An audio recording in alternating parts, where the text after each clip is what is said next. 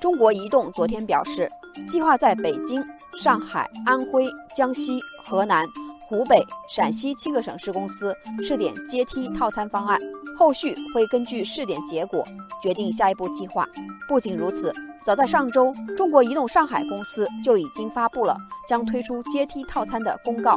具体来说，新套餐月使用费为十八元。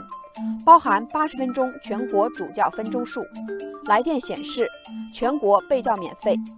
套餐外，国内手机上网采取单价收费模式，根据用户每月国内流量使用量分为四段，价格最低的一档大概是每 G 五元。简单来说，就是将基础通信和流量分开来算，用多少就付多少钱。对此，网友阿鹏都高兴地说：“呼吁了这么多年，终于开始实施了。”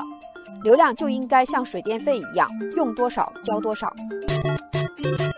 网友一江春表示，这是不是意味着又多了一种新的选择，对流量使用进行弹性收费，用多少就付多少钱，这样比较合理。网友爱吃巧克力表示同意，他说，这对于一部分移动用户确实很有吸引力，特别是那些流量需求不高的用户。网友魔术师还说。对于手机上网需求波动较大的用户来说，有了更多选择的自由，会让手机卡套餐价格整体上有降低。希望联通和电信也快跟上队伍。不过，网友木子立则有点担忧，他说：“具体的玩法细则还没有给出来，相关新套餐内是否赠送流量还存在模糊，摸不准是真便宜还是营销噱头。”实际上，早在2015年，中国移动就曾经推出过阶梯定价套餐体验。现在将要试点的这个手机流量阶梯定价玩法，其实并不新鲜，甚至可以理解为是手机流量去套餐化的一种形式。网友峨眉山月还表示，希望改进不仅是在费用上面，在服务上也要跟上。